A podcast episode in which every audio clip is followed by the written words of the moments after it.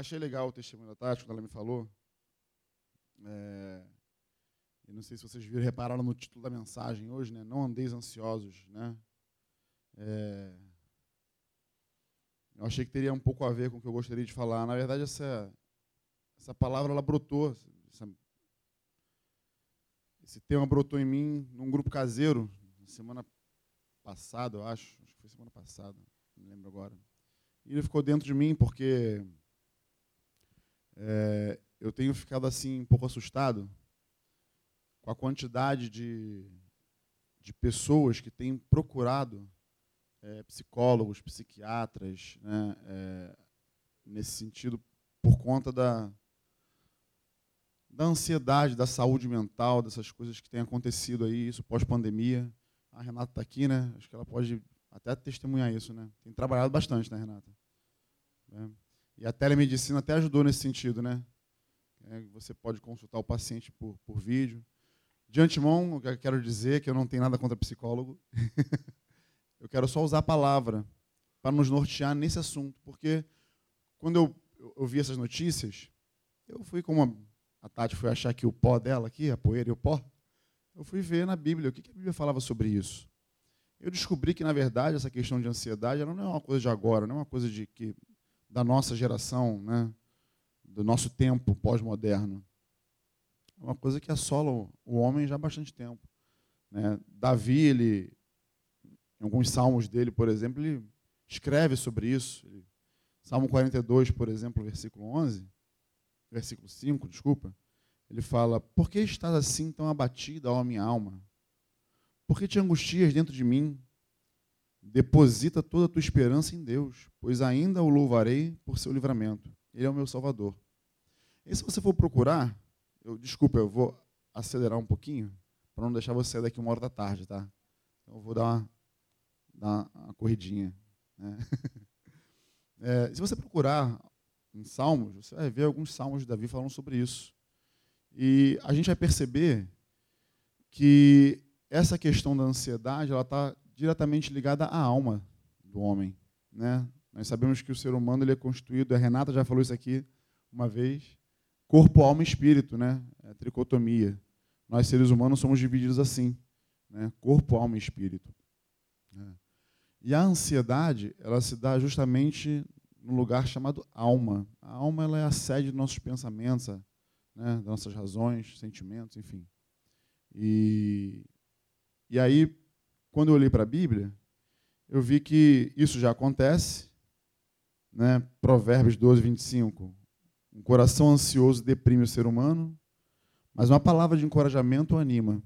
Né? Mas eu quero compartilhar aqui falar, entrar na história aqui, com Mateus 6, 25, que é um texto muito conhecido de todos nós, que fala diretamente sobre isso, que o Senhor fala. Eu vou ler aqui a partir do 25, ele fala assim: Portanto vos afirmo, não andeis preocupados ou ansiosos né, com a vossa própria vida, quanto ao que haveis de comer ou beber, nem pelo vosso corpo, quanto ao que haveis de vestir. Não é a vida mais do que o alimento e o corpo mais do que as roupas? Contemplai as aves do céu, não semeiam, não colhem, nem armazenam em celeiros. Contudo, vosso Pai Celestial as sustenta. Não tem de vós muito mais valor do que as aves? Qual de vós, por mais que se preocupe, pode acrescentar algum tempo à sua jornada de vida? E por que andais preocupados quanto ao que, quanto ao que vestir? Observai como crescem os lírios do campo. Eles não trabalham e nem tecem. Eu, contudo, vos asseguro que nem Salomão, em todo o seu resplendor, todo o esplendor de sua glória, vestiu-se como um deles. Então, se Deus veste assim a erva do campo, que hoje existe e amanhã é lançada no fogo, quanto mais a vós outros, homens de pequena fé? Portanto, não vos preocupeis dizendo que iremos comer, que iremos beber, ou ainda com que nos vestiremos Pois os pagãos tratam, que tratam de obter tudo isso, pois são os pagãos que tratam de obter tudo isso. Mas vosso Pai celestial sabe que necessitais de todas essas coisas. Buscai assim, em primeiro lugar, o reino de Deus e a sua justiça, e todas essas coisas vos serão acrescentadas. Portanto, não vos preocupeis com o dia de amanhã, pois o amanhã trará suas próprias preocupações. É suficiente o mal que cada dia traz em si mesmo. Você já vê Jesus né, tratando mais especificamente desse assunto na vida das pessoas. Né? É, tem uns títulos bíblicos que falam né, a solicitude pela vida. Né? A ansiedade nada mais é, mais do que o excesso de futuro na vida de alguém. Né? A gente se preocupa demais com aquilo que vai acontecer amanhã. A gente pôde ver aqui na Tati que todas as preocupações que ela teve ao longo da, de, dessa, dessa jornada dela não pôde acrescentar uma hora a mais ou uma hora a menos na vida dela. Né? Com isso, eu não quero dizer que a gente não deve é, ter expectativas. Eu, eu, gostaria até que a gente saísse daqui hoje é, trocando a palavra né, ansiedade por expectativa. Porque a ansiedade ela te leva para um, um lado negativo. Né? É, hoje é muito comum, é muito comum as pessoas terem crises de ansiedade. É, é, é uma doença, se eu posso dizer assim, né? Posso dizer assim, Renata, é uma doença? É uma doença que, se você tomar remédio para isso, né? De novo, por favor, estou sendo transmitido, né? É bom frisar isso bem. Eu não sou contra nenhuma espécie de tratamento, não sou contra nada disso. Eu só quero apontar que existe um tratamento bíblico para isso também. Né? Jesus ele aponta para uma direção na nossa vida. E eu quero, inclusive, falar, porque realmente eu era, eu era uma pessoa que não compreendia muito bem é, essa questão de ansiedade, crise de ansiedade, vamos dizer assim. Né? Quando alguém, algum discípulo vinha falar para mim, pô, estou com uma crise, estou ansioso, não sei o que, eu falava assim, não está para na orelha do candão, né? de repente resolve. Mas um dia, eu passei por isso. Eu nunca, nunca imaginei que viveria isso um dia por conta da minha forma de ser, da minha personalidade, né, minhas características. Né, normalmente, às vezes, as pessoas que mais melancólicas, mais, então, são mais dadas a esse tipo de. Né? Eu não, eu sou fleumático, sanguíneo, eu sou é, sanguíneo, colérico, então eu já estou querendo fazer tudo ao mesmo tempo, já não faço nada direito e vamos embora. Eu não, não tinha esse, essa, essa coisa, esse espaço para ser assim, melancólico, fleumático, mas mas eu experimentei isso. E experimentei por quê? Porque estava vivendo uma situação, uma circunstância na minha vida, no momento, em que eu precisava resolver uma questão na minha vida, que essa questão só ia aumentando cada vez mais. E eu já não tinha mais da onde tirar solução para aquilo. Eu vinha tentando remediar a situação, mês após mês, mas eu não tinha mais como, como evitar. Chegou assim, mais ou menos em junho ou julho, sei lá, junho julho, junho, julho. É. Eu olhei para a situação que me cercava, eu só vi o problema aumentando e eu não tinha mais solução. E aí é que entra, pelo menos para mim, é onde entrou a questão de estar ansioso. Por quê? Porque eu não tenho, eu durmo tarde e durmo pouco, muitas vezes. Tá certo que tem um dia da, da semana ou um momento do mês que eu, eu hiberno. Então as pessoas me ligam e falam, estou dormindo, durmo o dia inteiro. Mas normalmente a vida é muito ativa, então é de madrugada, madrugada dentro, acorda cedo, acorda, né? Mas eu não tenho problema nenhum para dormir. Se você me botar para dormir aqui nesse palco, eu vou dormir. Não preciso de conforto, nada disso. Eu nunca tive problema para isso. Mas nesse dia em específico, eu reparei que durante o dia eu comecei a ter umas crises de taquicardia. O coração dava do nada um brrr, acelerava. Ai, caramba, que parada estranha. Só que eu também estava fazendo um tratamento com antibióticos é, forte, né, de H. pylori. Falei, essa parada deve ser um antibiótico. Eu falei, pô, não, não é não, porque já estava quase no final do tratamento, não tinha dado isso no início, no meio, no final, faltando poucos dias ia dar esse negócio. E a, a dosagem do antibiótico tinha diminuído, inclusive.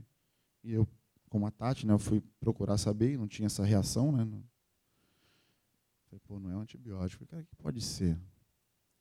E aí comecei a me, me ver durante aquele dia, no decorrer daquele dia, toda hora uma taquicardia. Só que isso, eu comecei a perceber que isso vinha normalmente quando eu estava pensando no problema e tentando achar uma solução para ele. Só que não tinha solução. Literalmente, não tinha solução. O meu problema. E aí eu fui deitar, anoiteceu, passei o dia inteiro pensando naquilo, minha mente inteira focada naquele problema, tentando resolver, fazendo conta daqui, conta de lá, vem daqui, vem de lá. Tudo que você imaginar, eu tentei pensar para poder sair daquela situação, mas eu não consegui. E aí veio a noite, e eu então fui, né, fui dormir, tentar dormir, né? E nesse dia eu até tentei dormir um pouco mais cedo, era meia-noite, eu falei, eu vou deitar para acabar logo esse dia de tormento. E aí virei para um lado, virei para o outro, virei para o lado virei para o outro. E, cara, não consegui dormir. Olha, em nome de Jesus, não ri não, tá? Eu contei carneirinho. Eu falei para não rir. Não, em nome de Jesus, eu contei. Eu lembrei dos meus desenhos animados de quando era criança, né? Eu falei, vou contar carneirinho, cara. Mas quando chegou no mil e pouco, eu já. Ah, não vai dar certo. Eu fui contando até. Não conseguiu. Eu ficava imaginando os carneirinhos pulando na cerca, assim, ó. É verdade, tá rindo porque não foi contigo. E aí eu falei, cara, não, pô, caramba, como é vai ser isso? E toda hora pensando no problema, toda hora. Eu sei que eu fui dormir, fui realmente dormir. Era, acho que, sete e meia da manhã.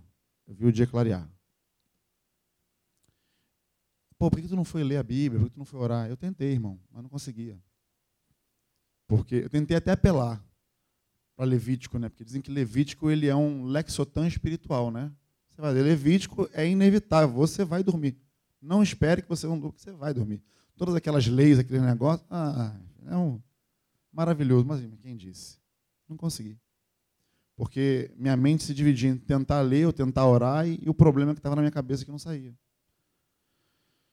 Aí dormi sete e meia da manhã, depois que as crianças foram para a escola, mas dormi de sete e meia às nove. Nove horas da manhã já estava igual um, um, zumbi. E o, o, dia levantando, trazendo seus, seus mesmos problemas, e taquicardia, e eu falei, eu falei, meu Deus, eu comecei a perceber que eu estava perdendo o controle da, da minha vida ali. Né? O meu corpo estava reverberando o que a minha mente estava me, me marretando. Tem que resolver, tem que resolver, tem que dar um jeito, tem que dar um jeito, tem que dar um jeito. E aí eu falei, na hora do banho, né, eu sou que nem a Pamela, né, da mesma tribo. O banheiro, para mim, assim, é um negócio assim, muito bacana, né? Porque eu vou tomar banho, é o momento que eu vou meditar. Né? A conta de gás que, né, o gás que lute, né? Porque é banho quente, mas não é banho frio, eu não consigo. Minha esposa consegue, mas eu não consigo não. Entendeu? E comecei a pensar no problema, e falar assim, como a, assim como a Tati fez aqui, se rendeu, eu fiz a mesma coisa. Falei, Senhor, na boa, eu já percebi que a minha alma está querendo dominar a minha vida. A minha alma está querendo me direcionar.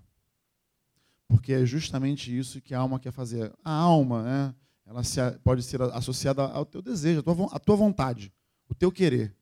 Né?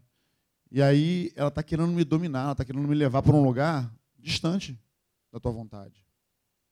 E eu não quero isso. Mas eu estou com um problema que precisa ser resolvido. E eu não sei o que fazer. Eu não tenho mais recurso. Mas eu falei assim, mas na boa, se tu quer me tratar, quer me ensinar algo, eu estou aqui. Eu só não quero ficar mais assim. Eu quero dizer que eu confio em ti. Quer me tratar, quer me ensinar alguma coisa com essa situação? Estou disponível. A mesma coisa que aconteceu com a Tati. Né? Aquela paz. Aquela... Eu já saí do banho outro. Eu já saí do banho pronto para poder encarar os problemas do discipulado. Não vamos embora. Qual o problema que tem que poder resolver? Vamos embora. Saí... Olha, não é brincadeira não. É, parecia um milagre mesmo.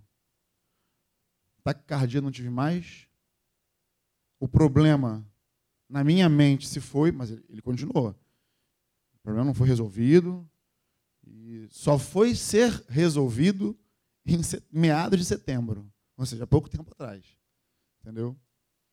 É, mas eu aprendi a lição que Deus quis me ensinar. Né? E, e passei a olhar para isso com outros olhos. Né? Eu tive uma discípula que também experimentou isso até num nível muito mais profundo, né? E ela acordava de madrugada com crises, ela e o esposo iam lá para casa, dormiam em casa, né? com essas questões, né? Eu me lembro que numa conversa com ela, eu perguntei para ela assim, mas o que te atemoriza? Porque ela, ela ia muitas vezes para o hospital. O corpo, ele somatiza as coisas, né? Você parece que vai morrer. É, não foi o meu caso, o meu caso foi só um ataque cardíaco mesmo e a falta de sono. Mas o dela foi muito mais agudo, né? E eu falei, qual é o seu medo? O que te atemoriza? O que te faz levar, te, te, te leva para esse lugar? Né? Ela, não, não, não sei. É questão de medo de morrer, mas ela não tem como negar aquilo que ela está sentindo, né? E aí eu comecei a perceber que, na verdade, essa questão de, de ansiedade, essa, essas questões todas, é, elas, elas estão diretamente ligadas às cargas que nós carregamos. Na verdade, Jesus falou sobre isso. Né? Na verdade, não é nem carga, é, são as sobrecargas que nós carregamos. E eu, eu, no grupo caseiro, me lembrei disso, porque eu me lembrei, na verdade, que, desse texto, que eu vou até ler ele aqui agora, são três versículos, porque foi um texto, foi a primeira vez que eu preguei assim, né, microfone, púlpito e, e a, igreja assim me olhando, né, foi, foi com esse texto que Deus me deu.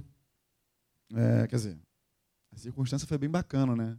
A gente estava no CTM em 2005, fazendo um curso lá de missionário e tudo mais. E aí foi necessário então que a gente fosse sacado desse, no meio desse curso, Paulinha e eu com mais um casal, para ir até Mojimirim, cooperar com uma igreja lá, porque o pastor de lá é, havia se convertido. Estou brincando. Ele, teve, ele enxergou o reino de Deus, né? E viu que precisava acertar a vida dele em muitas coisas. Ele estava lá com Fonseca. E ele precisou se ausentar por uns 15 dias, foi, né? Uns 15 dias. E nós ficamos lá. É, Paulinha e eu e esse casal foi com a gente. Era um casal até um pouco mais velho que nós, em termos de idade, até em termos de reino também. E, bom, a gente ficou lá então, em Mojimirim fazendo isso. Só que no domingo, era o dia da, da reunião da igreja lá e tal, a pregação. E esse irmão, então, pediu lá a primazia, é evidente que, não, fica à vontade, pelo amor de Deus. Nunca tinha feito isso na vida, era naquele momento que ia fazer, né? Não, fica à vontade. Só que. é aquela história, né? A gente passa pelo batismo de fogo, entendeu? Só que chegou no dia, no domingo, na hora do vamos ver, irmão, não, não, não vai dar não. Eu não sei o que aconteceu. Entendeu? Eu até posso presumir que isso acontece sempre comigo quando eu subo aqui. Mas ele falou, não vai dar não, não vai dar não, não vai dar não. Vai você. Só que eu estava sentado aqui para assistir a reunião já. E eu estava tranquilo, relaxado, né? Vou falar o quê? Aí eu me lembro que eu peguei a Bíblia, fui lá para fora, tremendo. Falei, Senhor, eu preciso falar alguma coisa, mas eu não quero falar qualquer coisa. Eu não vou falar, não vou inventar alguma coisa para poder falar aqui. Tem que falar, tem que falar da tua parte. Tu tem algo para falar com essa igreja. O que, que é? E aí ele me deu esse texto. Mateus 11, 28. Vinde a mim, todos vós que estáis cansados e sobrecarregados, e eu vos aliviarei. Na verdade, eu li o que estava na minha mente aqui, tá, tá, o que está aqui é outra coisa, é outro. Vinde a mim, todos que estáis cansados de carregar suas pesadas cargas, e eu vos darei descanso. Tomai vosso lugar na minha canga, ou tomai sobre vós o meu jugo, e aprendei de mim, porque sou amável, ou manso, e humilde de coração e acharei descanso para as vossas almas. Pois o meu jugo é bom e a minha carga é leve. Olha de novo Jesus aqui falando sobre a questão da alma, do descanso da alma. Né? E aí eu, é, é, eu percebi o que Deus queria falar, e aí fui, fui lá à frente, não com tanta ousadia, ou na verdade com ousadia nenhuma, entendeu? Mas fui por conta da necessidade, li esse texto, discorri sobre ele assim, falando sobre a questão de nós carregarmos cargas além daquilo que nós podemos suportar. Na verdade, a própria palavra diz que nós não, Deus não nos dá um, um, uma prova né, que nós não, não possamos suportá-la, maior do que a gente possa suportar. Né? E ele que está falando sobre cargas pesadas ou sobre sobrecarga. Se você colocar uma sobrecarga num caminhão, ele vai, vai danificar aquele maquinário. Né? A mesma coisa está sobre a sua vida. Quando você carrega, carrega cargas é, demasiadamente pesadas, você não vai conseguir se deslocar da maneira que você gostaria. Você vai estar sempre se arrastando, sempre com aquela impressão que está com uma bola de ferro amarrada no pé, vai estar sempre se arrastando. Por quê? Porque a tua alma está cansada. Na verdade, a tua alma está é, dominando a sua vida e direcionando para onde você tem que ir. Por exemplo, os boletos que sempre chegam. Então, parece que a vida vira um círculo vicioso. Você vive para poder pagar boleto. Pagou o boleto, você trabalha no mesmo mês seguinte para poder pagar o próximo boleto que foi gerado. E a vida segue assim, parece que vai ser assim eternamente. Mas não é. Então eu falei com aquela igreja da necessidade de nós tomarmos o jugo de Jesus, né? Todos sabem o que é jugo, sabem, né? Aquela pecinha de madeira que você ata do lado do boi, né?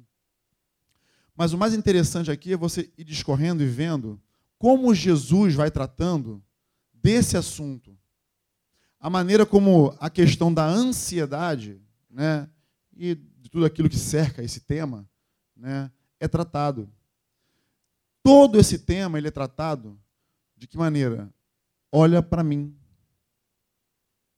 Toma sobre você o meu jugo, ou seja, ata uma madeira do meu lado, porque antigamente os bois né, andavam lado a lado com esse jugo, só que era assim. Marcinho não está aí, não tá aí hoje, né? O rei do gado, né? Ele que entende de boi. é, você normalmente, quando você atava um boi ao outro, não era qualquer boi. Existia sempre um boi mais experiente, já acostumado com o trabalho, ensinado aquele trabalho, já tratado aquele trabalho, que estava ali. E você colocava normalmente um boi mais novo para poder aprender com aquele boi mais experiente. O que Jesus está falando aqui é justamente isso vem do meu lado, caminha lado a lado comigo, porque o meu fardo, ele é leve. O meu jugo é suave. Você não vai ter, não vai, se, não vai, ter, vai fazer força para poder andar comigo. Parece que na vida, muitas vezes, nós vamos fazendo força para poder andar. A vida ela não requer força para andar. Ela requer esforço, o que é diferente. Né? Como o Senhor fala lá para José, esforça-te, tens bom ânimo. Né? Mas o reino de Deus, a, a, vida que Deus espera de nós, não é que a gente ande com força, fazendo força para andar, querendo arrastar algo que você não consegue arrastar. A vida com Deus é leve, a vida com Jesus é leve. Né? É, as preocupações, quem falou isso uma vez foi Modesto, na ministração, né, sobre a palavra preocupação, se preocupar de algo que nem aconteceu ainda. Né? A ansiedade está diretamente ligada a isso. Você está pensando lá na, lá na frente, quando você nem viveu aqui o presente. Né? Mas Jesus então ele fala assim, ó, tomai sobre vós o meu jugo, anda comigo, anda comigo lado a lado, que você vai bem. Quando você resolve se desprender desse jugo e andar por si só, você vai encontrar um fardo pesado, você vai, andar sobrecarregado. Bom, e foi mais ou menos sobre isso que eu falei lá naquela, naquela igreja, amada igreja. E, para minha surpresa, eu fiz um apelo lá, não sei nem como é que eu consegui fazer um apelo lá. E eu nem vi, porque se eu tivesse visto, eu acho que eu até parava a ministração no meio e daria a palavra para o pastor lá, porque o pastor chegou lá na, na, na, igreja, chegou lá e eu não vi, eu só vi ele no apelo. Ele e a esposa lá, e meu Deus do céu, que coisa doida. E assim foi a minha primeira a minha experiência, né, primeira vez pregando de fato à frente, né, com esse texto. Esse texto então, é muito especial para mim por conta disso. Mas não foi só Jesus que falou sobre isso. Por quê? Porque os apóstolos aprenderam sobre isso. Eles ouviram sobre esse assunto e replicaram esse assunto. E cada um fala de uma maneira, mas todas elas apontam para uma solução na tua vida para que você não ande ansioso. Filipenses 4, 6. Paulo fala assim: Não andeis ansiosos por motivo algum. Pelo contrário, sejam todas as vossas solicitações declaradas na presença de Deus por meio de oração e súplica, e súplicas com ações de graça. E a paz de Deus, que ultrapassa todo entendimento, guardará o vosso coração e os vossos pensamentos em Cristo Jesus. Vamos para poder destrinchar o que Paulo está falando aqui. Ó. Ele fala aqui, bom, não anda ansioso por motivo algum. Então a gente percebe o quê? Que a ansiedade é algo que não, não é bom. Né?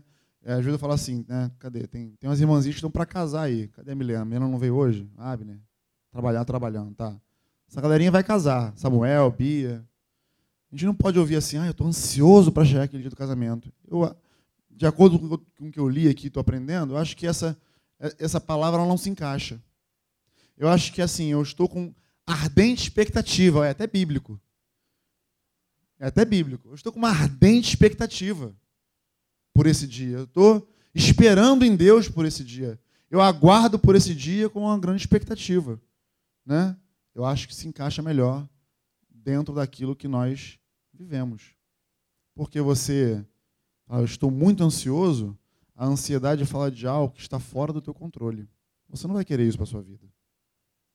Você não vai querer é, andar sendo direcionado pela sua alma. Né? Porque a alma ela vai querer te levar para lugares que você não vai querer caminhar.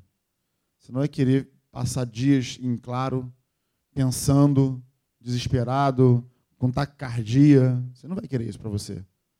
Mas é justamente nesse tipo de lugar, e em outros lugares também, até mais profundos, que a alma vai te levar. Nós fomos criados, criados, para vivermos em espírito. Gálatas, Paulo fala sobre isso, Gálatas 5. Para que a gente viva em espírito e jamais satisfaça os desejos da carne, né? porque eles são opostos entre si. Então, se nós fomos criados para andar em espírito, nós precisamos fortalecer o nosso espírito para que ele domine toda a situação. Mas de que maneira eu fortaleço meu espírito? Pô, Paulo fala aqui de boa. Não andeis ansiosos por motivo algum, pelo contrário. Sejam todas as vossas solicitações. Essa tradução aqui é NVT, mas ele fala uma outra coisa, uma outra, tradução.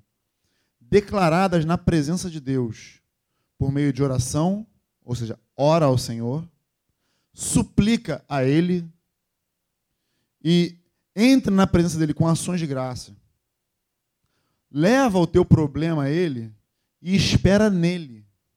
O nosso problema, o problema aí já né, do homem, é porque nós queremos realizar tudo no nosso tempo. No nosso tempo. Se algo sai fora daquilo que nós planejamos, nós acabamos nos frustrando, nos frustrando. E aí isso nos leva para um lugar de angústia, ficamos deprimidos. E aí isso vai nos um abismo vai chamando outro abismo. Por quê? Porque Deus não fez a minha vontade. Porque aquilo que eu planejei não saiu conforme eu queria. Mas não é Tiago que fala que o coração do homem faz planos, mas que a resposta certa ou a resposta final não vem da boca do Senhor? É pecado se planejar? Não. Não é pecado se planejar. Não é ruim se planejar. Você pode fazer planos, né? Bom, eu não faço muitos, não. Eu confesso para vocês, eu não sou, não sou muito. Às vezes eu me vejo pegando, me, me, me vejo pensando assim no futuro, né? Minha filha mais velha, como é que vai ser? É que ela vai trabalhar? Enfim. Mas nada muito, não é nada nocivo, não. Né?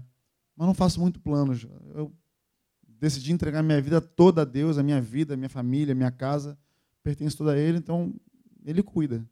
Uma vez eu tive uma visão, engraçado, estava até correlacionada a um momento como esse. Não de ansiedade, né? não numa crise de ansiedade, como nós costumamos hoje falar muito, ou se ouvir muito, mas acho que com pensando num futuro desse, falando, caramba, como é que vai ser? Que a gente para e pensa assim, poxa, a previdência, a aposentadoria, quando eu ficar velho, como é que vai ser esse negócio? Jesus. Aí você, acho que também não deixa de ser uma ansiedade, né? Acho que não deixa de ser um. E aí eu me lembro que eu fui para Deus, né, orar, ler. No meio desse devocionalzinho eu tive uma visão. É, eu vi uma folha em branco, papel ofício assim, uma quatro em branco. E aí eu questionei a Deus assim, falei assim, que, que folha é essa? O que, que é isso? Está em branco. Aí ele falou, assina. Aí eu imaginei aquela folha então assinada por mim. Aí ele falou, pronto. Agora os planos, quem escreve sou eu. E aí, desde esse dia, então, eu entendi que os planos da minha vida, quem faz é Ele. Não é diferente na tua vida também, não é porque eu sou pastor separado para a obra que eu, minha condição é essa. Não, para a tua vida também. Eu conversava com um jovem, ah, lembrei quem é, que também estava nessa mesma preocupação, né? Trabalho e tudo mais e tal. Aí ele falou, aí ele, ele, ele usou assim, não, mas você é separado para a obra, né? Eu falei, não, você tem que ter... Aí eu andei com ele na fé, né? Eu falei, não, você tem que ter fé, pô. Fé de que Deus vai te suprir, de que Deus vai te sustentar. Ele, não, né? Porque você é separado para a obra, tem que pensar assim mesmo. Eu falei, por que você acha que você tem que pensar diferente? Por que você acha que a força do teu braço ou o teu trabalho é que vai suprir você? A gente viu aí, né, como a Tati falou, a pandemia, todo mundo caindo doente. E aí? Se não é Deus para poder guardar, para livrar, para sustentar, para curar, para levantar, quem somos nós? Nada. Nós não somos nada. Né? Então, na verdade, quando nós direcionamos a nossa vida ao Senhor e depositamos nele toda a nossa confiança, mas de verdade, a, Tati usou aqui uma, uma, uma, palavra assim, foi do mais profundo dela quando ela orou aquilo. Né? Ela falou assim: eu estava rendida. Acho que de repente ela deve ter chegado à mesma conclusão, né, Tati? Assim, não tem o que fazer. Não tem para onde ir. Se eu estiver doente ou não estiver doente, e aí? Mesma coisa eu. Falei, Senhor, eu não tenho como resolver. Não tem, não tem. Não tem como resolver esse problema. A gente até pede, Senhor, faz um milagre. Faz um milagre. Por favor, Senhor, não me deixe. Que a gente não quer sofrer. A verdade é essa. Né? Ninguém está tá pronto para poder sofrer. Mas Deus não deixa de tirar proveito do nosso sofrimento. Ele nos ensina nele. Ó, agora, recém, ontem, por exemplo, oh meu Deus, eu não ia falar, mas vou acabar falando. Né? Meu cachorro foi embora. Puxa vida. É, o Thor foi embora. É, a gente doou o Thor. Né? É, na verdade, por um motivo muito simples. Né? Eu fiz um cálculo e nesse cálculo não considerei uma, um fator muito importante. Né? De que o cachorro ele precisa de atenção, de tempo, e a nossa vida é uma vida muito corrida. Então, muitas vezes, é, ele esteve sozinho, preso numa varanda, por muitas vezes. E não é da raça dele é, ser tratado dessa maneira. Alguns cachorros, sim. Não, não, não, tem problema ficar sozinho muito tempo. O cachorro do meu cunhado lá, o Deco, não tem problema com isso. Mas um Golden Retriever, ele precisa de muito tempo, assim, muita alguém disponível, né? Então nós, minha mulher está chorando ali já. então nós chegamos num consenso familiar de que o melhor para ele seria arrumar um lugar onde e pessoas que cuidassem dele e que pudessem ter mais tempo para ele. Por exemplo, hoje, se ele estivesse lá em casa hoje, ele fatalmente passaria o domingo inteiro sozinho. Eu pensei nisso, mas eu fiquei com medo do Titã engolir ele. Confesso que eu pensei. Mas é porque eu estava muito reticente em dar ele para alguém que eu conhecesse, porque eu não ia aguentar. Eu me apeguei muito ao cachorro, entendeu? E, e aí eu ia ficar vendo, ia ficar aquilo, não, me devolve, me devolve. Entendeu? Mas acabou que até aconteceu assim. É, um primo do Caio, a gente nem sabia que era primo dele. Esse, essa, esse sobrenome Paulino, vocês guardem aí, tá? Porque eles vão dominar o mundo. Porque tem Paulino para tudo que é lugar, irmão. Cruz credo. Entendeu? A gente ficou sabendo por uma coincidência mesmo que era primo dele, um discípulo de Jesus. Muito amado, teve com a gente lá ontem lá em casa, ele a esposa. Eles já estavam querendo adotar um cachorro, era um golden. E, bom, casou perfeitamente, eles têm uma casa com espaço, com quintal. São é, recém-casados, são não, não tanto, né? três anos de casado, não tem filhos ainda, então quer dizer, tem bastante tempo para poder brincar com o cachorro, enfim. E nós pensamos que pelo bem do Thor seria melhor então ele ir. Só que isso é, gerou uma, uma questão. A minha filha, na Júlia, se derramou em lágrimas assim como eu nunca vi. E é lógico, nessa hora a gente passa assim pela nossa cabeça, né? Pô, que péssimo pai eu sou, que péssima mãe que ela tem, pensou. Eu botei o cachorro dentro de casa, criei toda uma expectativa e agora eu estou dando o cachorro. Né? Mas eu chorei também, amados. Porque parecia um pedacinho de nós saindo, a gente se apega. Eu nunca imaginei que eu fosse falar isso de um cachorro. Mas fazer o quê? nunca pensei. Inclusive, até, eu até criticava aí a Monique, então agora deve estar morrendo de rir de mim ali. Olha lá, fala Deus. Que eu olhava para ela assim, eu falei, ah, para de frescura, é um cachorro, mulher. Eu, e não é gente, não. Mas é, pois é, é, é o que eu falo, ó, cuidado com as suas palavras, porque Deus prova. Entendeu? Deus prova. Ah, eu nunca. Olha, entendeu? Cuidado. Mas a gente se viu, até minha mulher, cara, que não era muito dada, se gosta, mas não é muito dada, tá aí se chorando, desesperada. Ah, Deus. Mas a gente pensou no que foi melhor para ele. Ok? A gente está sofrendo, né, mas está feliz. Mas isso, mas Deus me alertou para uma coisa. Eu fiquei preocupado com a minha, minha filha. Falei, meu Deus, eu estou gerando um sofrimento agora. E agora como é que faz? Lógico, ela também concordou, porque se ela batesse o pé, ela não sabe disso, não, tá, amados? Mas se ela batesse o pé dizendo que ia ficar com o cachorro, eu ia ficar com o cachorro, ia dar meu jeito. Como é que ia fazer, eu não sei, né, mas ia fazer. Foi uma promessa minha para ela. Mas ela falou, não, vai ser melhor para ele mesmo. Eu concordo. Também ela viu também o tempo que eu fiquei fora aí no Cidinho, ela percebeu a responsabilidade que ia cuidar, limpar a varanda, passear e tal. Ela, essa parte ela não curtiu muito, entendeu? Mas ela achou a conclusão também de que era melhor doá-lo. Né? Mas me veio uma oportunidade, ela está sofrendo. Ela ontem foi dormir chorando, hoje ficou aqui no meu colo. Mas Deus me alertou para uma oportunidade, ó. Ensina sua filha sobre a dor, sobre o sofrimento porque essas situações podem vir a ocorrer na verdade vai ocorrer. A verdade é essa, mas dos mais, o mais velho aqui, o mais novo, sabe que a vida não é feita de algodão doce. A gente sofre intempéries pelo meio do caminho, tormentos, tribulações. E acho que Deus me deu uma oportunidade no meio desse todo nosso nosso sofrimento familiar, canino, né? de eu poder então ensinar para ela, tá vendo o que você está sentindo aí? Percebe? Então isso vai acontecer algumas vezes na sua vida, mas você precisa aprender a lidar com isso. Você precisa aprender a ir adiante. Porque eu poderia então ser um, tentar ser um bom pai e falar: não, filha, vem aqui, vamos comprar um negócio ali para você, ó, vamos dar um ursão para você. Tentar substituir a situação. Mas não, não é isso que Deus quer. Deus não faz isso com a gente. Deus não faz isso com você nem comigo. Deus não se compadeceu de mim, tá bom, meu filho, não quero te ver com uma crise de ansiedade, não. Eu vou resolver o seu problema. Pronto. Não.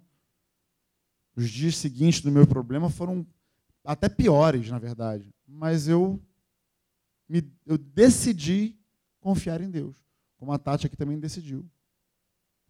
E aí, quando a gente faz isso, a gente colhe, a gente colhe algumas consequências. Que Paulo fala aqui no versículo 7 de Filipenses 4. Ele fala assim: depois que você faz, tem, tem essa ação, qual ação? De se voltar para Deus, de se entregar a Ele, de confiar na direção dele.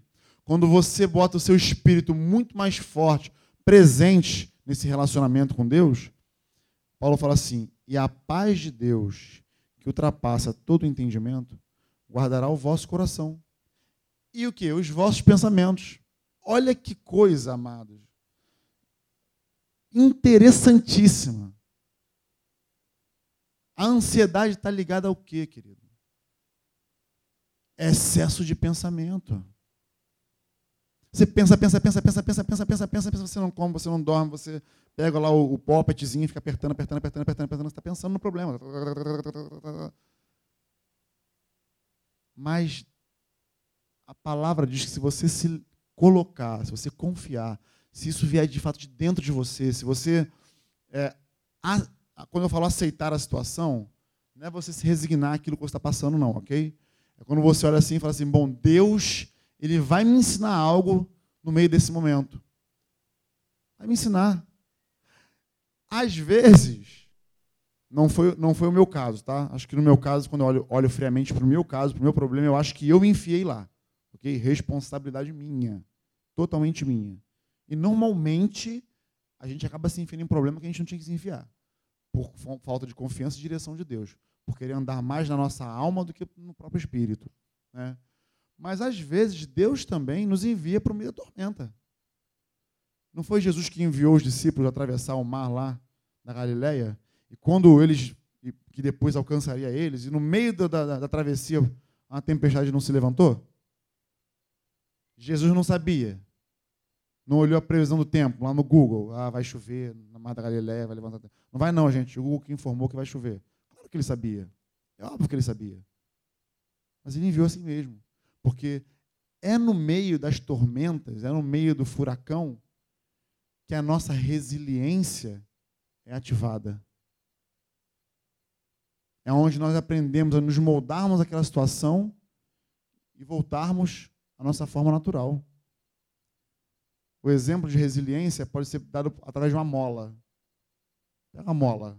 Imagina a mola. Aí você pega uma mola, uma suspensão, né, uma mola de um carro. Você aperta ela. Você comprimir, ela vai ficar ali. O tempo que você comprimir. Se você soltar, ela rapidamente volta para o lugar dela. Resiliência. É o que nós precisamos, é o que a nossa geração precisa aprender. Né? É, só que vem uma paz, que Paulo fala, que excede todo entendimento. Foi a mesma paz que a Tati sentiu quando ela orou a Deus, a mesma paz que me invadiu quando me entreguei a Deus. E aí é nessa hora que a gente não entende, porque a mente não consegue acompanhar os planos de Deus, a vontade dele, as ações dele. Se você quiser racionalizar Deus, tu não vai conseguir. Se quiser intelectualizar Deus, você não vai conseguir. Você vai aprender Deus na tua mente, no teu raciocínio. Só que deixa eu te falar uma coisa, por mais inteligente que você seja, eu sei que você é muito, a tua mente nunca vai conseguir atingir a grandeza de Deus. Então, quando você quer encaixotar Deus na tua mente, você vai ficar servindo a um Deus limitado na tua mente. Você não pode. Não tem como agir dessa forma. E os nossos pensamentos vão ser guardados em Cristo. Cara, é muito interessante. Só que não foi só Paulo que falou sobre isso. Pedro também falou. Você perceba que foi um assunto, é, é um assunto bem, bem debatido, bem explicado na Bíblia, né? Porque deve ser bem importante também a gente ter consciência dessa situação, né? 1 Pedro 5, 6, Pedro fala assim: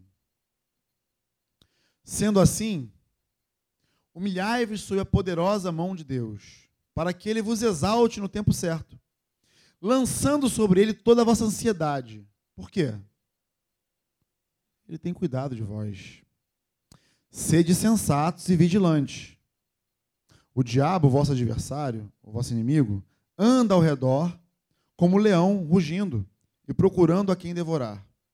Resisti-lhe permanecendo firme na fé, consciente de que irmãos, de que os irmãos que tendes em todo mundo estão atravessando os mesmos sofrimentos. Olha que interessante. Paulo nos dá uma. Vou, vou usar aqui um termo. Renata, você, por favor, tenha vontade de me, a bondade de me corrigir se eu estiver errado, tá bom? Foi bom você estar aqui. Aprove a Deus que você estivesse aqui hoje. Né? Para quem não sabe, Renata é psicóloga, tá, gente? Mas, assim, Paulo aponta para uma linha de tratamento. Né? Olha, você submete a Deus lá, é, não anda ansioso por motivo nenhum. Pelo contrário, vai a Deus, ora, suplica, se entrega ao Senhor, que vai brotar dentro de você uma paz que você não vai entender, e ela vai guardar a tua mente, o teu coração, os teus pensamentos. Vai tranquilo. Aí, aí Pedro vem assim, ó, se humilha diante de Deus. Se coloca debaixo das mãos dele lá. Porque no tempo oportuno, ele vai te exaltar. No tempo oportuno de quem? De Deus, amado. Não é no teu. É, tem uns memezinhos aí que Maria Eduarda compartilha, né? Assim, eu estou querendo ver quando é que os humilhados serão exaltados, né? Porque esse tempo ainda não chegou, entendeu? Mas é no tempo dele. O tempo, o tempo é um fator do qual nós precisamos, não Deus. Deus é atemporal. Ele não precisa de nada. Ele estala o dedo lá e a coisa acontece. Mas ele nem precisa instalar, ele só, só falar. Mas quem precisa de tempo? Nós. Moisés. Segundo a Bíblia, Moisés foi o homem mais manso sobre a terra, não é isso? Não é que a Bíblia fala? Mas como é que esse cara manso matou um egípcio com as próprias mãos? Porque se esse é o conceito de mansidão, cuidado. Não. Moisés recebeu lá, achou que ele era o cara que ia cooperar mesmo e tal, e decidiu fazer com as mãos dele o que só Deus poderia fazer. É Deus. Ele matou o egípcio, fugiu, meteu o pé do, do Egito. Quanto tempo Deus levou para que mudasse Moisés o assassino para Moisés o mais manso sobre a terra? 40 anos, querido. É a minha idade. Desculpa você que tem um pouco mais, né? Eu sou um garotão. É, desculpa aí, tá, Renata? Perdão. Mas a minha idade, 40 anos. 40 anos Moisés precisou para estar tá lá, ó. E olha, saúde. Olha, deixa eu falar uma coisa com você, querido. Moisés, no Antigo Testamento, era aquele camarada que foi lá ver a sarça ardente, falar com Deus lá, tete a tete. Foi o cara que foi lá buscar as tábuas. Era o cara que tinha, ó, um olho no olho lá com Deus. Na verdade, não com Deus propriamente dito, ok? Com as manifestações de Deus. Deus não é uma sarça que arde, né? Mas ele tinha que se apresentar assim. Se ele se revela, Moisés morria fulminado. Então Moisés desfrutava de um relacionamento com Deus que na sua época ninguém tinha. Ninguém tinha. E ainda assim, querido, 40 anos. Quarentinha. Para ele aí sim voltar com seu cajadinho de pastor na mão lá para o Egito e falar: agora deixe o meu povo ir. Agora não foi mais na força dele, não foi mais no ímpeto dele. Né? Então, nós precisamos de tempo. Deus não. Compreende? Então, no tempo dele, oportuno, quando você já estiver bem maturado, né, ou bem marinado, ou no azeitezinho lá, ó, flambando, né? já consciente, já rendido, já prostrado, humilhado diante dele.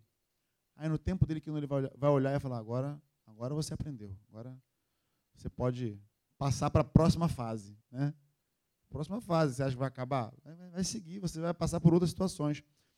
Mas aí, Pedro, Segue falando aqui, ó, lançando sobre ele toda a vossa ansiedade.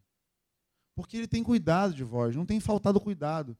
Eu achei muito interessante colocar o testemunho da Tati aqui antes para vocês. Nossa, são meio de meia.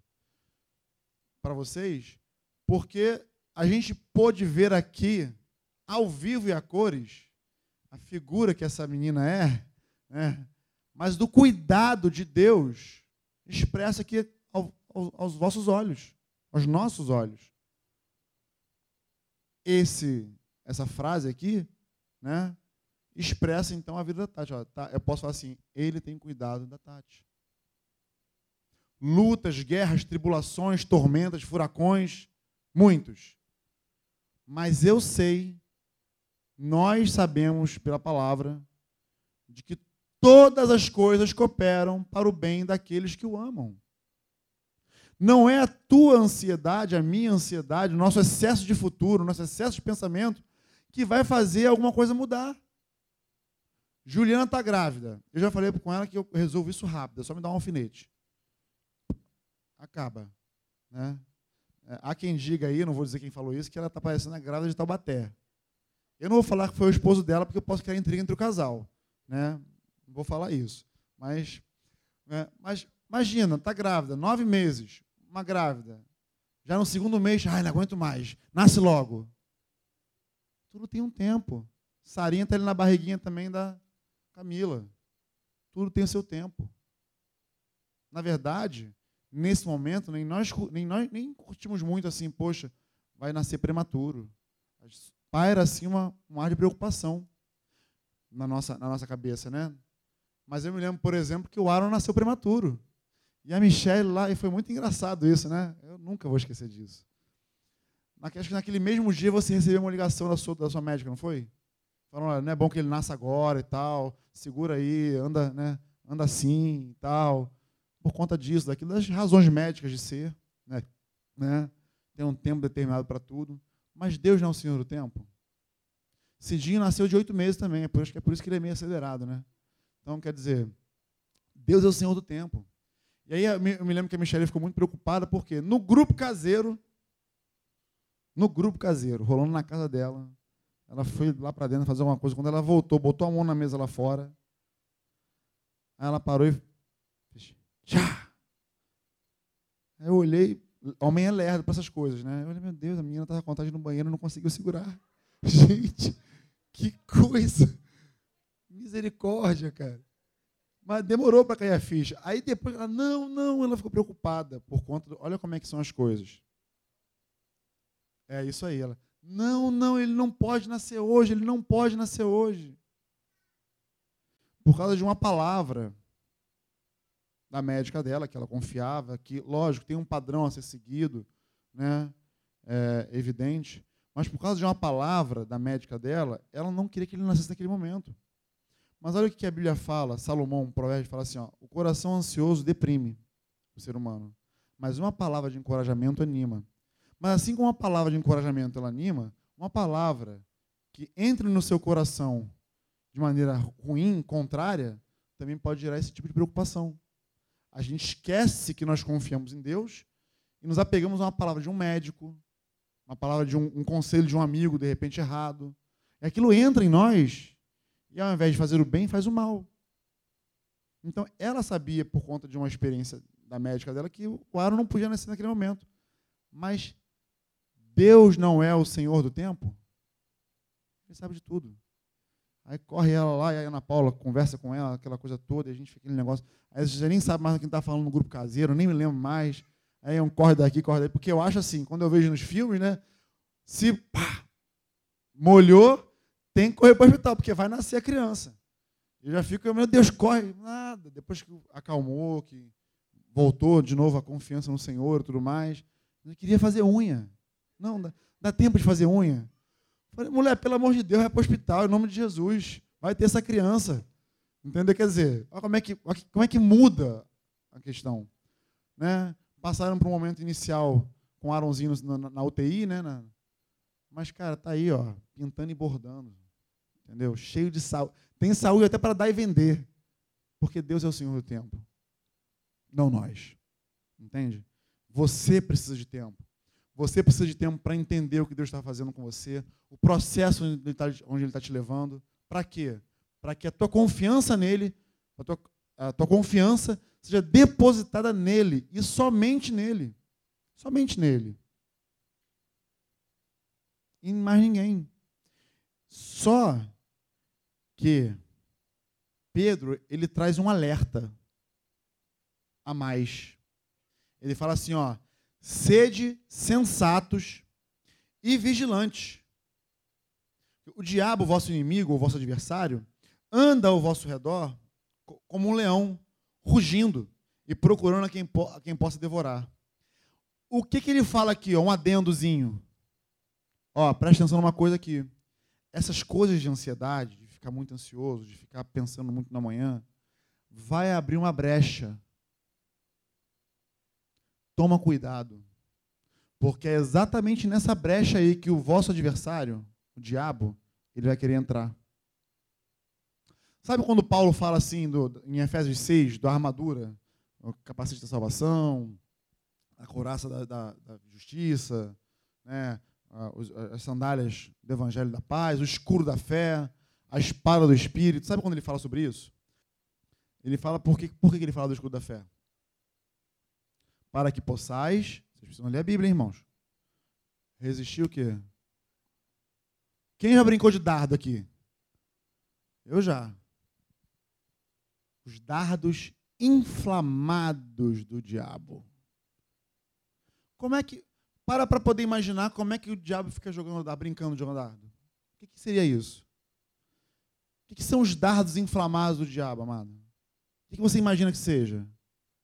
Se não são pensamentos contrários à vontade de Deus que ele vai lançando. E é assim, é tipo roleta russa, ele vai jogando. Está nem aí não. Aonde pegar, pegou. E se pegar, faz estrago. E é sobre isso que, que Pedro alerta. Ó, no meio desse assunto aí, cuidado. Cuidado, porque o diabo, vosso inimigo, vosso adversário, ele está rodando vocês como um leão. É importante frisar isso. Ele não é um leão, porque o único leão na Bíblia que existe é o leão da tribo de Judá e o seu nome é Jesus. Ok?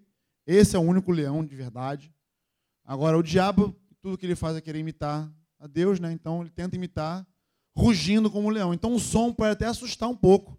Você pode achar que é um leão, mas não é. É só o diabo querendo entrar na fresta da brecha que você deu por estar muito ansioso, muito preocupado com o futuro. E aí ele entra nessa brechinha aí e quer inflamar a sua mente. Mas Pedro também traz o remédio, o tratamento para isso. Ele fala assim: resistir-lhe permanecendo firmes na fé, consciente de que os irmãos que de que irmãos, de que os irmãos que tendes em todo mundo estão atravessando os mesmos sofrimentos. Olha só, Pedro, Pedro fala assim: se posiciona firmemente no seu lugar, com a fé que você tem, e não arreda o pé, nem um minuto. Porque a primeira coisa que o diabo quer roubar de você é a sua fé. Diz que o valente vem para roubar, matar e destruir. Ok? Nós falamos muito isso, né? Não, porque o inimigo, o diabo, vai roubar, matar e destruir. Né? O diabo não tem poder nem autorização para matar a sua vida, para tirar a sua vida.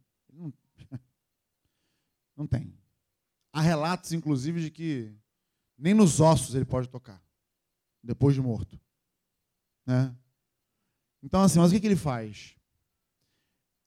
Ele rouba, a primeira coisa que ele quer roubar de você é a sua fé. Por quê? A fé. Se você está aqui hoje e crê em Deus, esse é um motivo pelo qual ele quer roubar a tua fé. Porque a fé é o fio condutor, é o Wi-Fi que te conecta a Deus.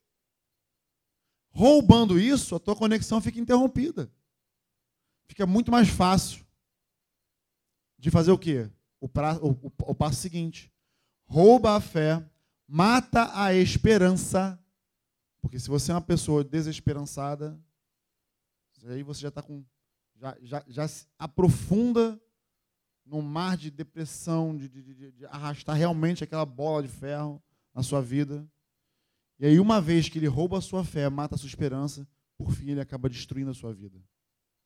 Esses são os passos que o diabo, quando ele encontra uma brecha na vida de alguém, ele quer atuar. Roubar a fé, matar a esperança destruir a vida. Simples assim. Fazendo isso, ele vai conseguir o objetivo dele de que você e eu estejamos com ele no lago de fogo do inferno. Esse é o objetivo dele. Somente esse. Entende? Mas Pedro, ele nos alerta. Permaneça, resista, firme na fé.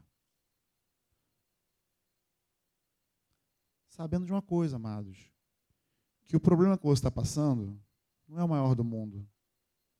Você não é um pobre coitado que vive cheio de problemas e o seu problema é o maior. Não. Outros irmãos ao redor do mundo estão vivendo os mesmos problemas. Estão vivendo. Então, sigamos firmes na fé. E se, porventura, o que eu falei aqui para você hoje, você de repente já deve saber disso, não deve ser nenhuma novidade, talvez, né? que ótimo, que ótimo. Mas me faz um favor, compartilha. Vive isso que eu falei para vocês aqui, vivam isso, de fato, experimentem isso.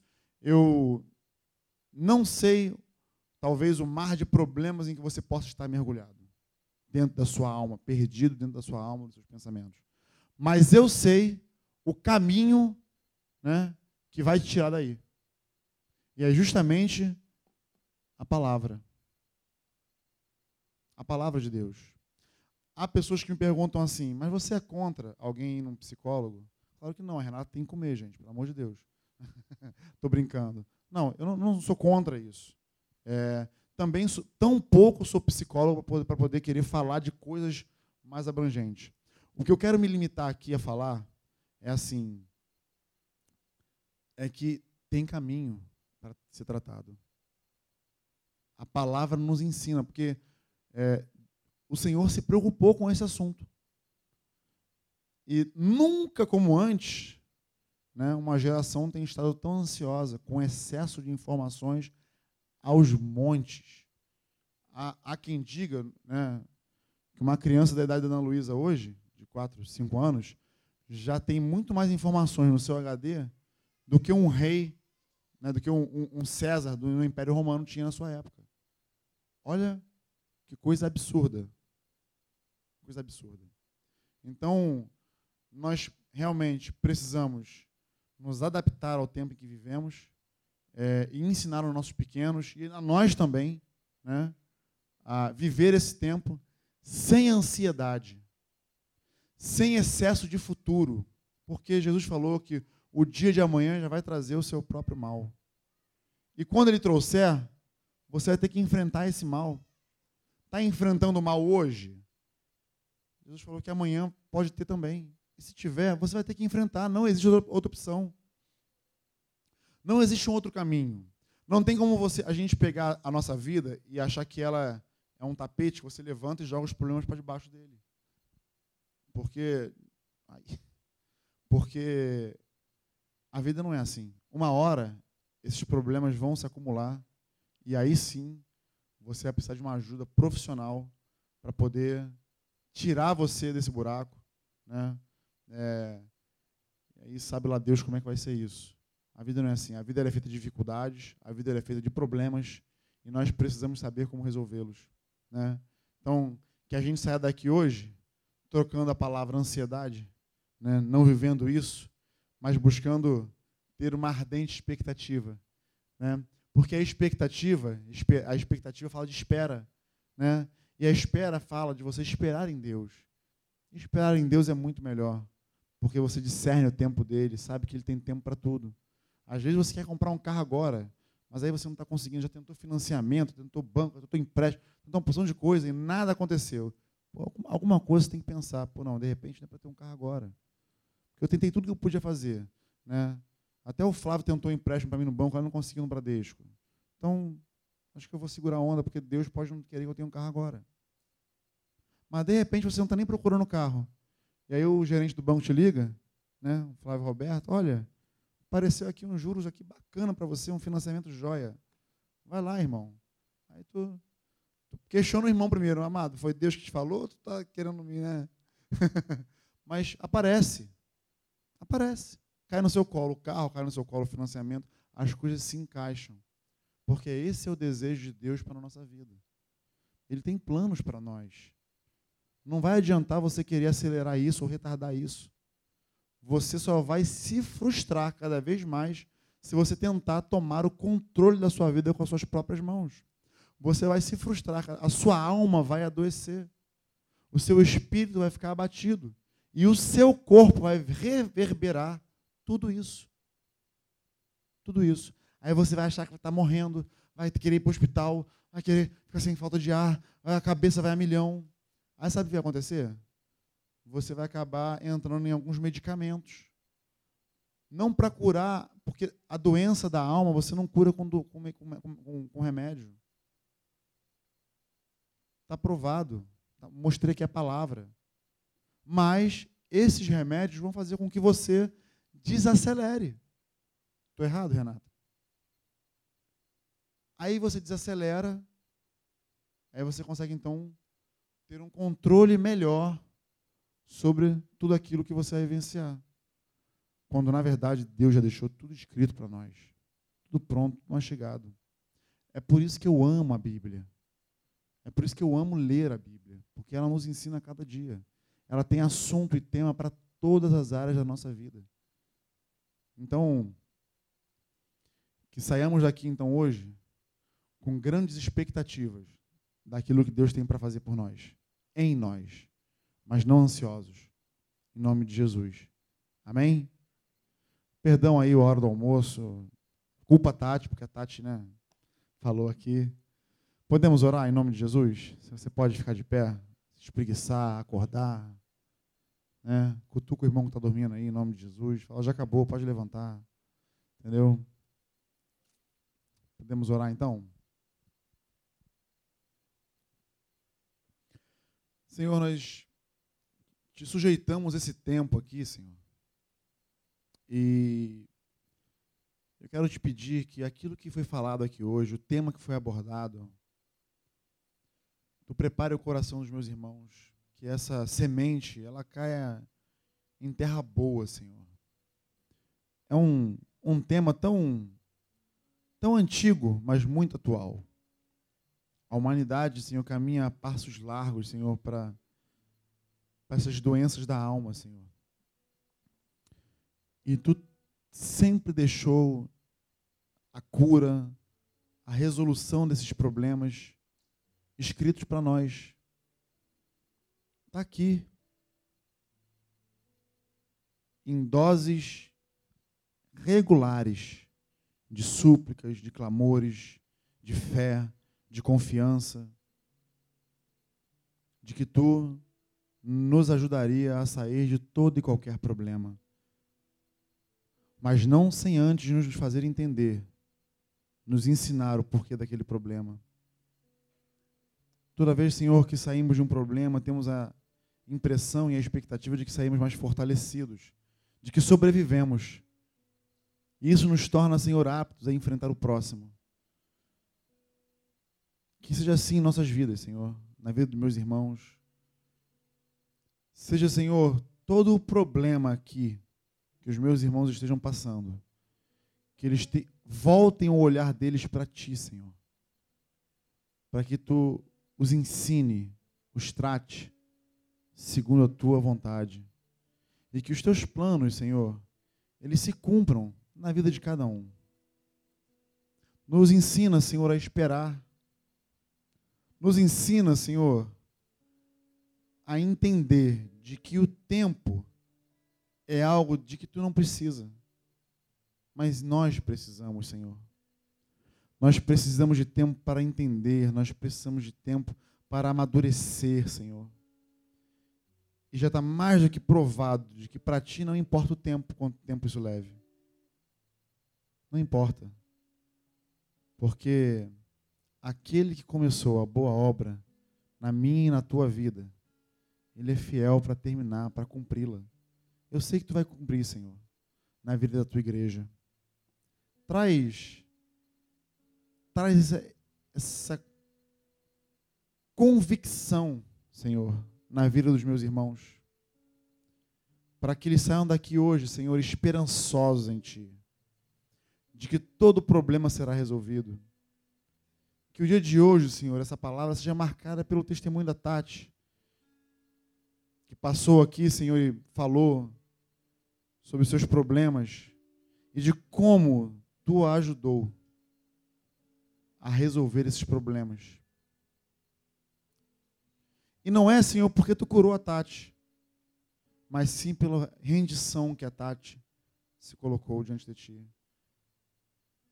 Pela humilhação que ela, pelo lugar de humilhação que ela se colocou, Senhor. Que nós tenhamos, Senhor, a mesma ação, a mesma atitude, Pai. Na verdade, o nosso lugar é sempre ajoelhados diante de Ti, Senhor. É um lugar do qual nós nunca devemos sair. Humilhados perante a Tua santidade, a Tua grandeza. Nos ajuda, Senhor, a permanecer assim, Pai. No nome de Jesus, Senhor. No nome de Jesus. Amém. Eu estava ali. O Espírito Santo me motivou a vir aqui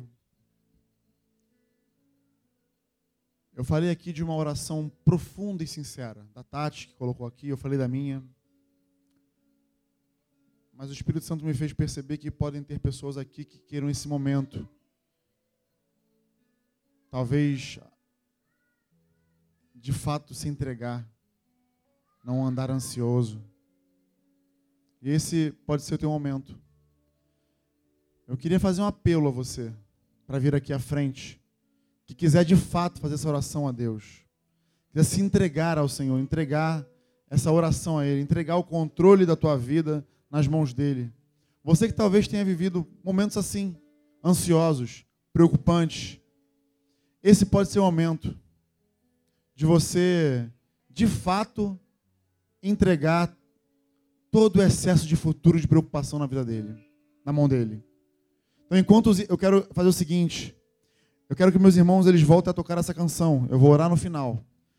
Mas enquanto essa canção estiver sendo tocada, cantada, eu quero que você encontre esse lugar de sinceridade com Deus e se, se derrame diante dele.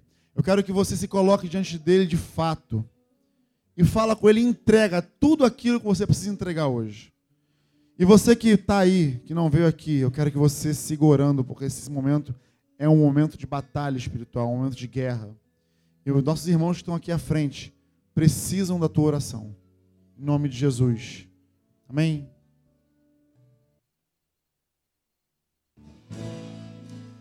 Senhor, essa é, essa é a tua hora, Pai.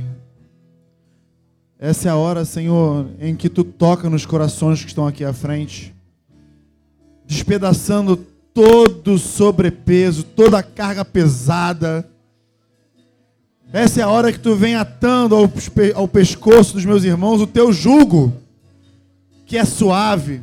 É a hora que tu vem trazendo o teu fardo que é leve. É a hora, Senhor, em que nós podemos aprender de Ti, que Tu és manso e humilde de coração. Vem trazendo, Senhor, esse fardo suave sobre a vida dos meus irmãos hoje, Senhor. Espírito Santo, toca nos corações dos meus irmãos que estão aqui à frente. Tira todo o peso dos ombros, despedaça todo o jugo nessa hora. No nome de Jesus. No nome de Jesus. Traz a tua palavra que conforta. Traz o teu bálsamo, o teu óleo fresco, a tua graça, Senhor, sobre a vida dos meus irmãos. Ah, Senhor, que não saiam daqui, Senhor, hoje sem poder experimentar esse lugar de segurança em Ti, Senhor. O lugar do qual eu experimento, o lugar do qual a Tati falou que ela experimentou e tem experimentado. Isso não é algo que, Senhor, é dado somente a mim ou a ela, é algo que Tu tem dado para todos nós, para a Tua igreja, Senhor. Então, olha para os meus irmãos aqui à frente, cada um passando, Senhor, pelas suas lutas, pelas suas guerras, pelas suas tribulações, Senhor, pelas dificuldades, que a vida nos impõe, Senhor. Mas estão aqui à frente, querendo lançar tudo diante de Ti. Confiar em Ti, confiar na Tua palavra, confiar naquilo que foi dito hoje por mim através de Ti, Senhor. Então, testifica a Tua palavra na vida dos meus irmãos hoje, no nome de Jesus. E não só deles que vieram aqui, mas daqueles que nos ouvem hoje, através da transmissão, Senhor podem também estar passando por um momento de tribulação, que vocês que nos assistem recebam essa palavra, recebam o conforto do Senhor, recebam a palavra de Deus nos vossos corações. No nome de Jesus. No nome de Jesus. Tenha convicção, meu irmão, de que muito embora a dor possa não desaparecer, ou o problema não possa não sumir, tenha convicção de que o Senhor tem cuidado de vós. Lança sobre ele diariamente a tua súplica. Lança sobre ele as tuas orações. E a paz que excede todo entendimento vai invadir o teu ser, vai guardar o teu coração e o teu pensamento. No nome de Jesus, tenha fé. Resiste firme na fé as astutas ciladas do teu inimigo, do teu adversário, no nome de Jesus. E quando você sair por aquela porta, saia com convicção de fé de que Ele tem cuidado de vós, em nome de Jesus. Amém? Tenha uma semana abençoada, cheia da presença do Espírito Santo, cheia da convicção nele, em nome de Jesus.